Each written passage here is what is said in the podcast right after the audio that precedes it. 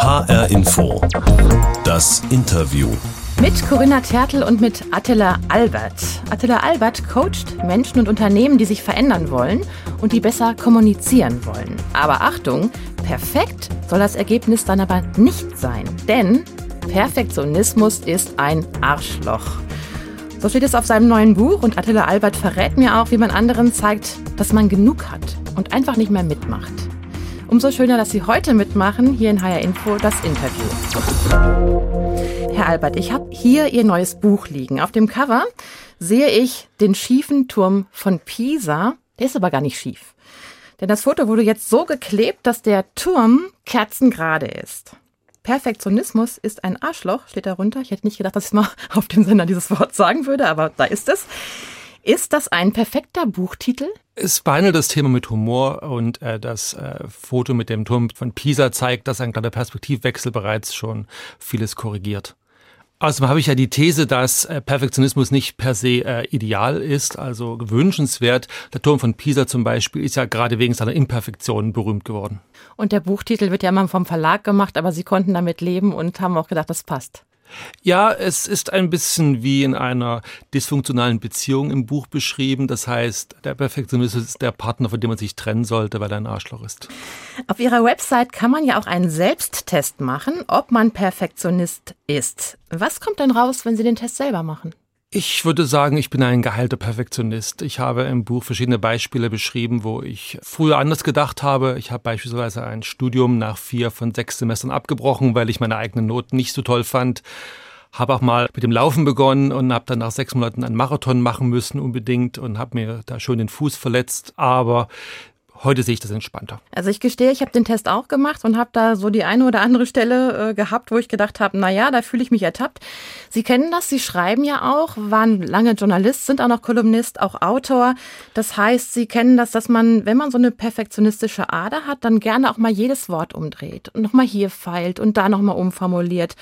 Warum ist denn Perfektionismus eigentlich so allgegenwärtig oder manchmal sogar ein Kompliment, ein Lob, wenn man sagt, das war perfekt? Die Sendung war perfekt oder ihr Buch oder der Kuchen, die Torte oder das Spiel war perfekt. Meine Theorie ist, dass wir in einer Gesellschaft leben, die wenig existenzielle Probleme hat insgesamt und wir uns natürlich sehr viel aufhalten können mit Nebenbaustellen und mit Dingen, wo unsere Eltern oder Großeltern gesagt hätten, na gut, da lebe ich damit. Für mich ist ein gutes Beispiel Kindererziehung. Wenn ich den Aufwand sehe, den Mütter oder Väter heute mit ihren Kindern treiben, denke ich an meine Kindheit zurück. Solange die Kinder äh, heil zum Essen zurück waren, war das schon ausreichend.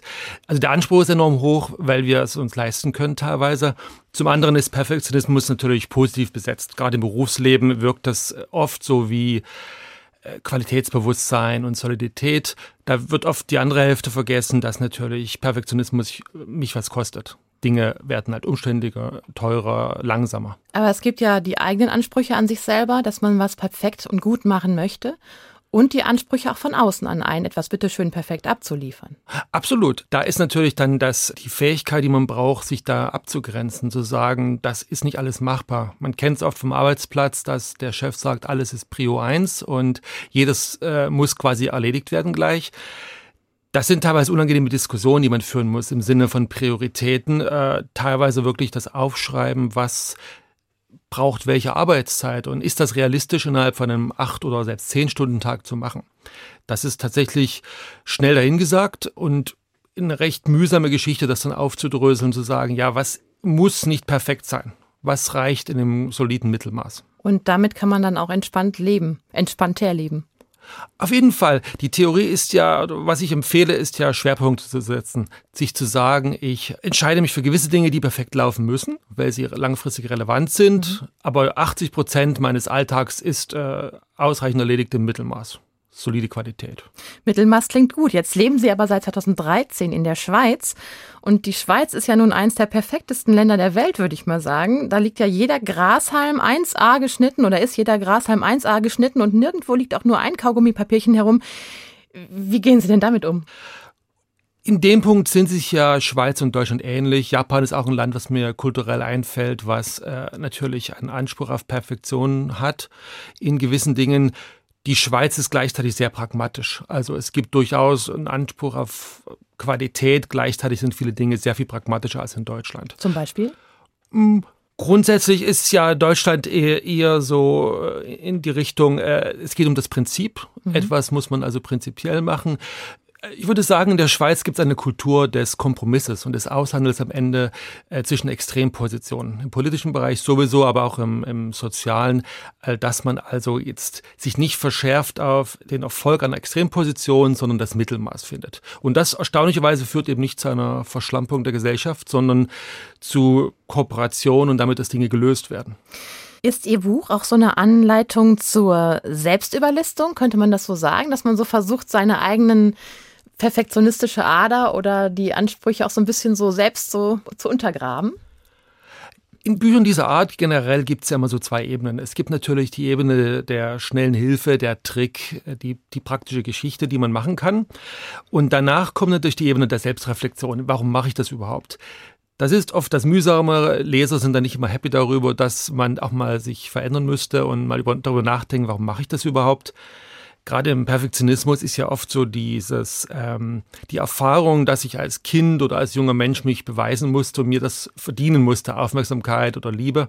Und damit ist das etwas, was ich nicht mit einem schnellen Trick beseitigen kann. Da muss ich mich durchaus mal auseinandersetzen mit meiner eigenen Geschichte und mit meiner Biografie und wie sehe ich Dinge aktuell und wie könnte ich sie anders sehen. Attila Albert in HR Info das Interview. Er ist 48 Jahre alt, Coach, Seminarleiter, Autor. Und da wir heute erfreulicherweise leibhaftig hier zusammen sprechen, im Studio in Frankfurt statt von Homeoffice zu Homeoffice, wie in der letzten Zeit ja eher üblich, kommen Sie auch in den Genuss, Herr Albert, dass Sie die HR Info Interviewbox live und in Farbe, also sie ist weiß, live und in echt öffnen können. Sie dürfen sie jetzt bitte öffnen. Beschreiben Sie mal, was Sie darin finden. Ich sehe eine Corny Dream Team Erdnuss Schokoschnitte mit dem Jahr 1972, scheinbar eine Retro-Edition, die ich noch nie gesehen habe. Aber es sieht großartig aus. Drehen Sie mal um und lesen wir bitte vor. Finale 1972, BA Deutschland 3, Sowjetunion 0, 18. Juni 72 in Brüssel, Belgien. Schon gewusst, bis heute gelten die EM-Sieger von 1972 als beste deutsche Nationalmannschaft. So ging das Wett Weltklasseaufgebot rund um Kapitän Beckenbauer auch als klarer Favorit ins Finale. Schon nach einer Stunde war das Spiel mit drei Toren entschieden. Naja, diesmal hat es Deutschland irgendwie nicht mal bis ins Viertelfinale geschafft. Äh, dafür habe ich dann mit der Schweiz mitgefiebert. Sie auch? Ja, tatsächlich haben wir auch eine Fahne rausgehängt. Wir freuen uns ja immer, wenn Underdogs gewinnen. Das macht ja so eine Mannschaft, also so einen Wettbewerb interessant. Es gibt natürlich immer diese Schwergewichte, die große Chancen haben und umso schöner, wenn man doch überrascht wird und auf einmal jemand ganz anders äh, gewinnt. Ahnen Sie, warum ich Ihnen diese Müsli-Packung mit dem 1972 Dream Team reingelegt habe in die Box? ich habe hab zwei Theorien. Das ist einmal mein Geburtsjahr natürlich. Zum mhm. anderen, ich bin in der DDR aufgewachsen. Die Sowjetunion äh, ist ja ebenfalls vertreten. Ja, genau. Wir beide sind nämlich sozusagen auch ein Dream Team hier heute, denn ich habe festgestellt, wir sind der gleiche Jahrgang. Sie sind damals in Chemnitz geboren, beziehungsweise Karl-Marx-Stadt hieß ja. es damals noch, ich im gleichen Jahr im Westen. Ich habe die DDR dann nur aus Schulbüchern kennengelernt, beziehungsweise auch über eine Brieffreundin, der ich immer geschrieben habe. Diese Briefe habe ich sogar vorgeschrieben und dann mit echtem Briefpapier dann übertragen, das, was ich vorgeschrieben hatte. So habe ich es gelernt. Stichwort Perfektionismus. Großartig. Ganz genau. War das nicht eigentlich auch dieser real existierende Sozialismus, der auch immer nach dem perfekten Menschen gesucht hat? Und ist vielleicht sogar daran gescheitert, dass er nach dem perfekten Menschen gesucht hat damals? Ja, das ist ja generell ein Kennzeichen diktatorischer äh, Ideologien, dass der normale Mensch nicht genügt und damit quasi umgezogen werden soll. Das ist natürlich ein allgegenwärtiges Element gewesen, ich sage jetzt mal im äh, Sozialismus, sei es was Aktionen angeht, im Sinne von ja, Berufswahl, äh, welche Zeitung man liest und ähnliches, aber auch wie Dinge genannt werden dürfen, was gesagt werden darf, was nicht, was man besser zu Hause ausspricht und ähnliches. Sind wir da beide damals in ganz unterschiedlichen Systemen, aber trotzdem vielleicht zu einer Art Perfektion erzogen worden? Oder ist das immer eine individuelle Geschichte, die mit der Familie, mit der Prägung zu tun hat, mit Erziehung und Vorbildern? Mir scheint das eine etwas neuere Bewegung zu sein im Sinne von äh, 2000 oder dass es so massiv geworden ist. Ähm, sicher zum großen Teil auch äh, geprägt durch den Effizienzdruck in Unternehmen, mhm. dass also sicher Dinge sehr verdichtet sind und eine riesen Erwartungshaltung ist, die eigentlich nicht zu erfüllen ist. insbesondere Leute, die nicht darauf vorbereitet sind, sich dem entgegenzustellen. Also für mich ein gutes Beispiel dieses angebliche Empowerment, das mhm. Abdelegieren von Verantwortung nach unten, häufig ohne die Kompetenz, das Problem dann auch zu lösen. Oder im Grunde genommen entscheiden zu müssen, was eigentlich nur ein Manager entscheiden kann. Mhm. Und dann das Gefühl zu haben, ich mache es ja immer falsch, egal wofür ich mich entscheide. Das ist also diese Berufsgeschichte und das ist auch wirklich verbunden mit Dingen wie einer höheren Effizienzerwartung. Ich sage jetzt mal eine Umsatzrendite, die in den 90ern vielleicht mit 5% okay war, jetzt aber einmal 15 oder 20 sein soll. Was jetzt den privaten Bereich angeht, haben wir sicher ein Auswachsen der, der Medienwelt im mhm. Sinne von äh, Glamour und äh, Aufladen von recht banalen Dingen wie Familie, Kinder, Beziehungen, Dinge, die Menschen ja schon immer gemacht haben, was nun alles ein Problem ist auf einmal und mhm. wahnsinnige Skills angeblich erfordert und super kompliziert ist. Äh, und da wird natürlich auch sehr viel Aufmerksamkeit reingezogen, äh, es angeblich perfekt zu machen. Also die perfekte Mousse au Chocolat mit den perfekt arrangierten Johannisbeeren im perfekt aufgeräumten Wohnzimmer, die perfekt gekleideten Kinder, die dann immer uns in den Social Media begegnen und man hat den Eindruck, alle sind so perfekt, nur äh, ich habe die Staubflusen in der Ecke. Ja, äh, Typisches Beispiel ist für mich äh, die Kindererziehung, wo man dann sagt, ja, das Kind muss pädagogisches Spielzeug mhm. haben und die Ernährung muss biologisch sein oder regional und das und das und das.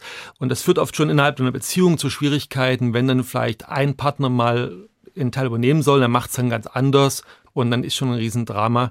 Das ist ja ein Schritt, um sich vom Perfektionismus zu lösen, dass ich wenn ich etwas mal abdelegiere oder mhm. gar nicht mehr mache, damit lebe, dass es halt dann einfach anders gemacht wird oder gar nicht.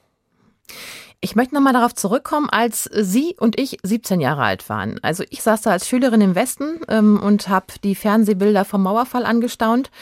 Ihr Leben dagegen sah mit 17 schon ganz anders aus da. Inwiefern?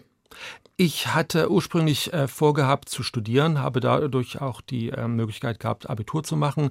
Im Grunde hatte man mich vor die Entscheidung gestellt, mich zwischen drei Studienrichtungen zu entscheiden, die gebraucht wurden mhm. in der mhm. Planwirtschaft. Das war einmal Lehrer, einmal Offizier und einmal eine wissenschaftliche Karriere. Ich hatte mich für Sonderschullehrer entschieden damals. Das war alles hinfällig damit. Mhm. Auch Dinge wie Schulunterricht war auf einmal sehr improvisiert, weil natürlich die ganzen ideologisch gefärbten Schulbücher wie Geschichte verschwanden und ausgetauscht wurden auf einmal gegen mhm. andere. Und äh, ich habe dann begonnen mit 17 als äh, freier Journalist meine Mutter hat mich noch gezwungen, das Abitur zu Ende zu machen, damit ich was habe. Sind Sie ihr dankbar heute? Ja, ja. Es, äh, es erinnert mich ein bisschen an den Loriot-Sketch mit dem Jodeldiplom. Dann habe ich was fürs Dann Leben. haben Sie was. Ich habe jetzt aber damit arbeiten begonnen, weil mir das so ungewiss erschien, damals die Zukunft, was kommt denn überhaupt? Und habe erst mit 37 überhaupt einen Studienabschluss nachgeholt dann. Das heißt, Sie haben dann schon früh lernen müssen, auch auf eigenen Beinen zu stehen, Verantwortung zu übernehmen. Sie schreiben in Ihrem Buch auch über die Erkrankung Ihrer Schwester, um die Sie sich früh kümmern müssten. Und Ihr Vater war sehr früh auch abwesend. Sie sind dann mit einer alleinerziehenden Mutter aufgewachsen. Hat diese Erfahrung letztendlich auch dazu geführt, dass Sie sich heute für ein Pflegekind einsetzen? Sicher. Also zum einen ist das sicher eine gemischte Erfahrung gewesen, der früh an Verantwortung zu tragen. Einerseits natürlich ja nicht immer toll, wenn man so viele Dinge schon erledigen muss sehr früh. Andererseits hat es mich sehr unabhängig gemacht früh. Ich bin mit 18 ausgezogen, habe auch bei Dingen wie ich sag mal, Arbeitssuche immer darauf geachtet, dass ich unabhängig bin recht früh. Mhm. Also es wäre für mich nie in Frage gekommen, ewig kostenlos zu arbeiten als Praktikant. Das hätte ich mir gar nicht leisten können. Das Pflegekind, was ich seit drei Jahren habe, äh, ist daraus geboren, dass ich selbst, weil ich eigentlich ohne Vater aufgewachsen bin, äh, den äh, Vorteil hatte, dass sich andere gelegentlich in diese Rolle begeben haben. Also mhm. gerade ein Vorgesetzter, den ich morgen besuchen werde, in Düsseldorf zum Beispiel, mhm. war für mich jemand, der in diese Rolle reingeschlüpft ist zum gewissen Grad. Und wir sind nun seit 30 Jahren befreundet, der ist 87. Und ich habe die Erfahrung gemacht, dass schon so kleine Gesten einen Unterschied machen und dass man da eine kleine Anregung gibt. Man muss niemanden retten und niemand äh, total unter seine Fittiche nehmen. Aber so eine kleine Anregung, da ist jemand da, der dir mal einen Tipp gibt, der dir mal zuhört, der dir was helfen kann, das ist wertvoll, also mache ich das nun auch.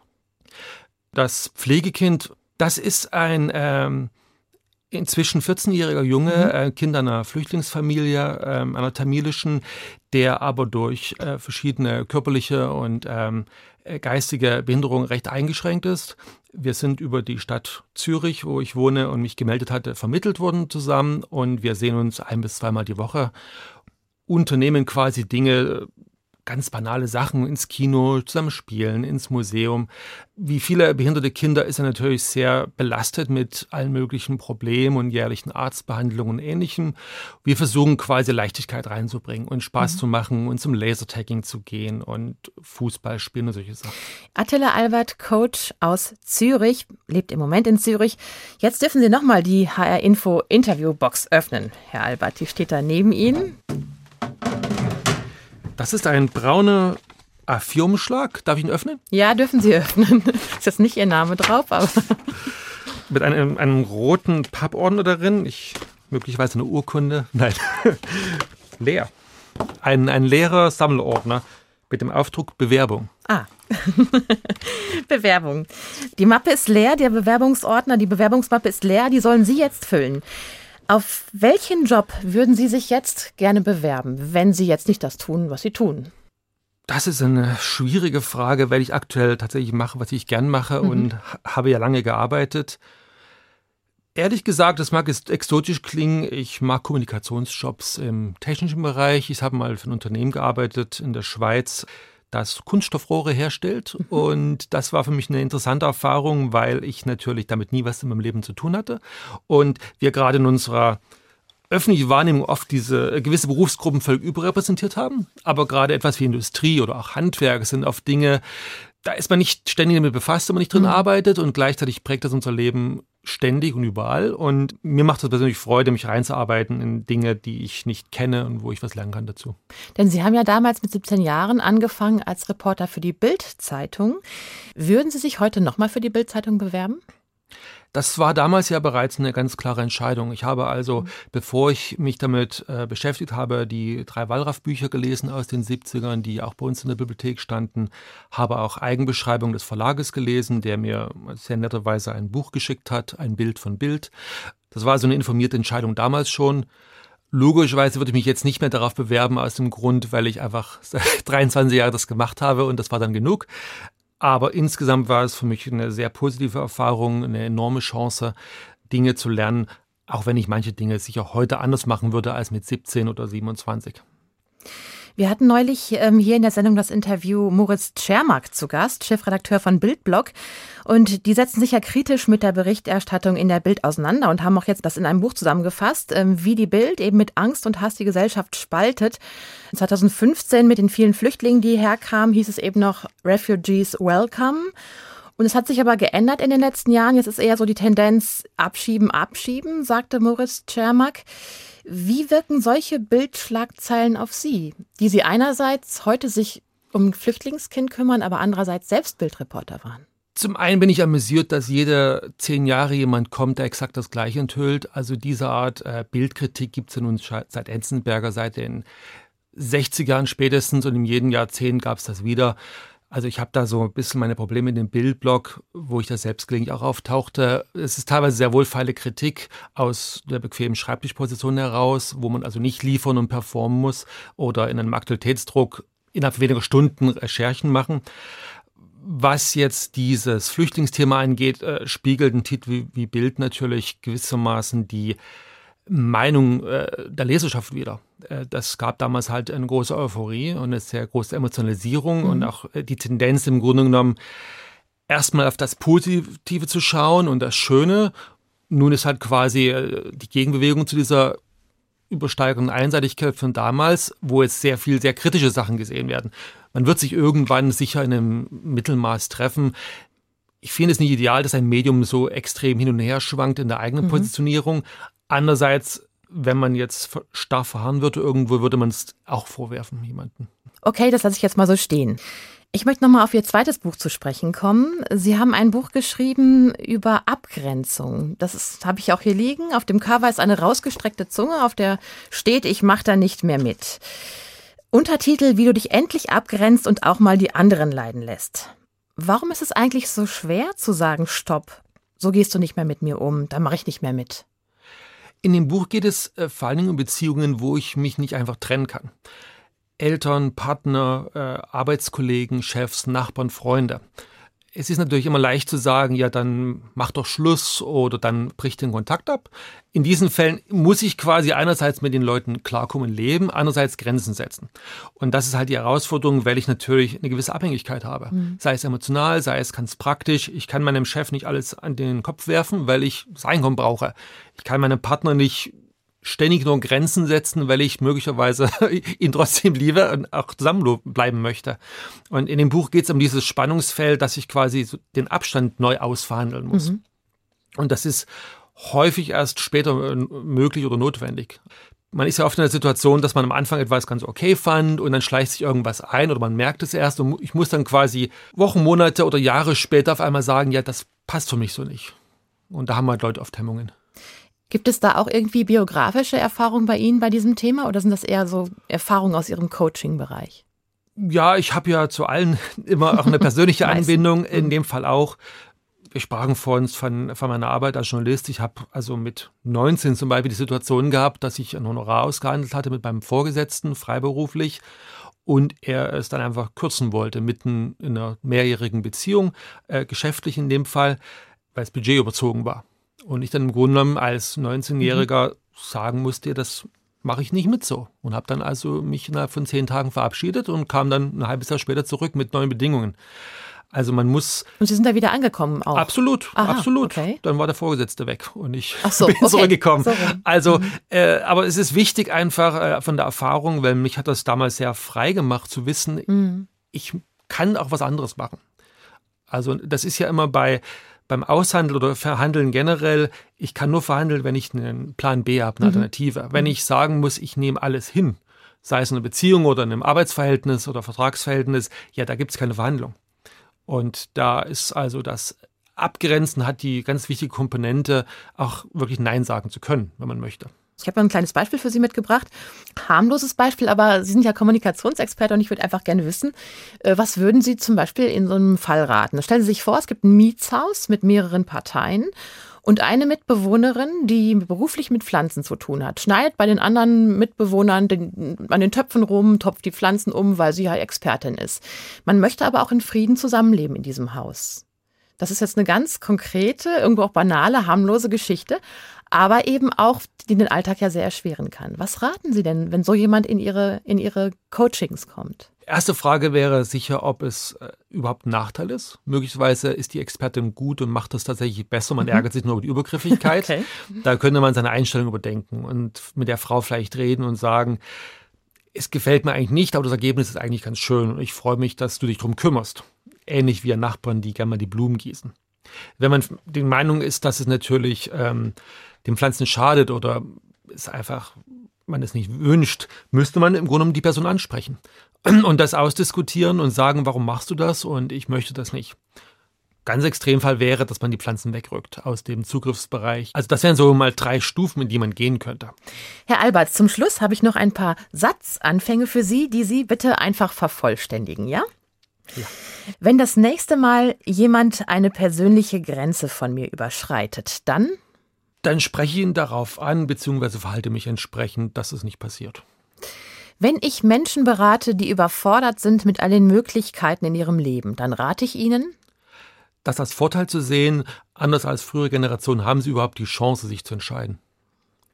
Der perfekte Sonntag beginnt für mich mit Ausschlafen und in die Kirche gehen. Wenn ich eins in der Pandemie gelernt habe, dann? Wie fragil viele Lebensverhältnisse sind, sei es äh, finanziell oder psychisch. Perfektionismus ist? Ein Arschloch kann aber überwunden werden. das nächste Buch schreibe ich über? Darf ich noch nicht verraten, aber es wird natürlich, es wird um ein, ein Sinnthema geben. Ein Sinnthema und auch ein Ratgeber, nehme ich an. So viel Auf jeden Sie Fall. verraten. Okay. Attila Albert, Jahrgang 1972, geboren in der DDR und aufgewachsen in Ungarn, lebt in Zürich und berät als Coach, Autor, Kommunikationsexperte Menschen und Unternehmen, die sich verändern wollen. Und er hat Ratgeber geschrieben wie Perfektionismus ist ein Arschloch und ich mach da nicht mehr mit, wie du dich endlich abgrenzt. Ich danke Ihnen ganz herzlich, Herr Albert. Vielen Dank, dass ich hier sein konnte. Und diese Sendung HR Info, das Interview, gibt es auch als Podcast in der ARD Audiothek und bei Spotify. Sie können uns natürlich auch gern abonnieren und mein Name ist Corinna Tertel.